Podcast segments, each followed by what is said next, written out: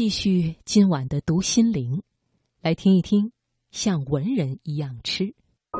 心灵不再孤单，因为你我分享。读心灵。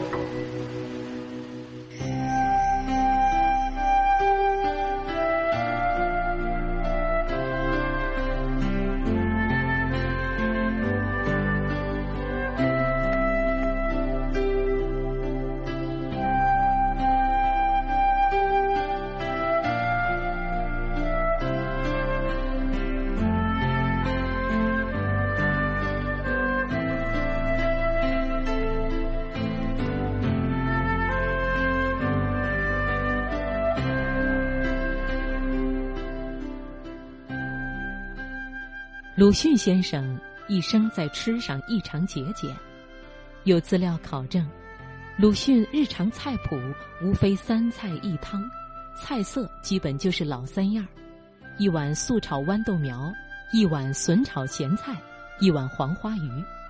每月买食材的钱只抵得上购书开支的三分之一。即便如此，鲁迅也有一系列比较偏好的菜品。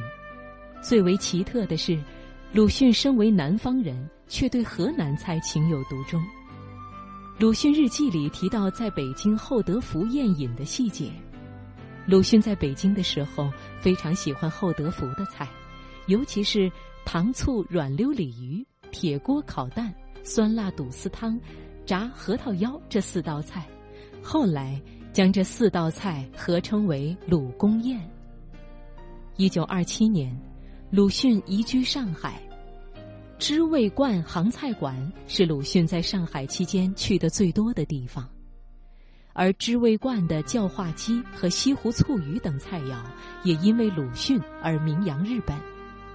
一九三三年十月二十三日，鲁迅在知味观宴请日本福民医院的院长和内山君等好友，亲自点了叫化鸡、西湖纯菜汤、西湖醋鱼等佳肴。席间，鲁迅特别向客人介绍了叫化鸡的来历和做法。谁知，鲁迅的这个无意的举动，使得知味观及其叫化鸡、西湖醋鱼等菜肴在日本出了名。直到二十世纪八十年代初，日本中国料理代表团和日本主妇之友成员到上海访问时，还指明要到知味观品尝叫化鸡和西湖醋鱼。文人吃菜不可无酒，而鲁迅在西装革履、咖啡盛行的时代，却仍是一袭长衫、松风竹炉、提壶相呼，一杯清茶的习惯从未更改过。对于酒，只是浅尝辄止，多半是花雕。世人皆道鲁迅先生伟大而耿直，却从未想过先生的朝花夕拾。却也是从舌尖上开始的。提到鲁迅先生，不得不提到曾与鲁迅私交甚密的另一位文化巨匠胡适。据资料考证，这两位文化前辈曾在北京东兴楼相聚过两次，一次是胡适请鲁迅，另一次是郁达夫请胡适和鲁迅两个人。此外。胡适还曾受邀去鲁迅在八道湾的住所绍兴会馆吃过饭，他也是去鲁迅家里吃饭的为数不多的客人之一。虽然两位先生后来由于主张不同而分道扬镳，但当时的交情却不容忽视。胡适大力提倡全盘西化，但与鲁迅先生相同的是，他在餐桌上更倾心于中餐，在家里。他不喝咖啡，只喝绿茶，而且最喜欢吃徽州菜。胡适是安徽绩溪人，虽然后来移居上海，却一直对家乡菜情有独钟。胡适最喜欢一道叫绩溪炖锅的名菜，并经常用它来招待客人，比如美国教育家杜威、著名作家梁实秋等。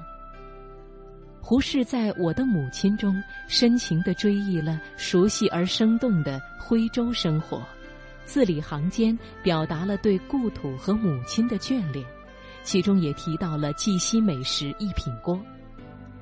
关于一品锅的由来，可以追溯到清乾隆年间。相传当年乾隆皇帝微服南巡，由九华山去徽州府途中借宿一农家，村妇将白天剩余的菜肴按先素后荤的顺序，逐层铺在一口两耳铁锅内，然后端上桌，以招待饥肠辘辘的乾隆皇帝及随从。乾隆赞不绝口，并问此菜何名，村妇随口答道：“一锅熟。”乾隆嫌其名不雅，略作思索后，赐名一品锅。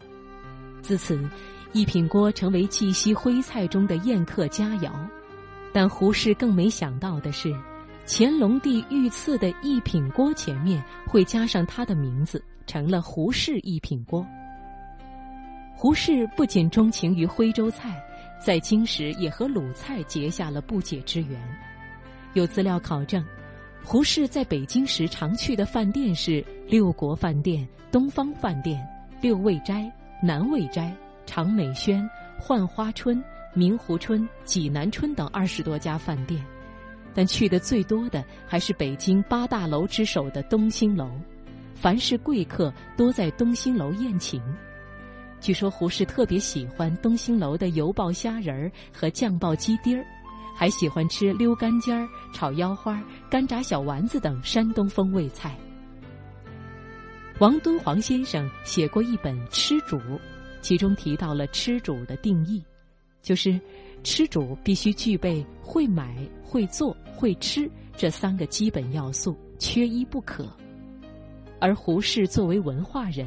在食材的采购上并不擅长，至于做饭，他更是不沾手。不过有意思的是，仅仅算得上是三分之一吃主的胡适先生，却自创了一道至今仍然广为流传的菜——胡博士鱼。胡博士鱼的名号虽然响亮，其实也只不过是将鲤鱼切丁，加上三鲜细料熬制的鱼羹。这道简单的汤羹，纯粹是因为胡适首创而闻名的。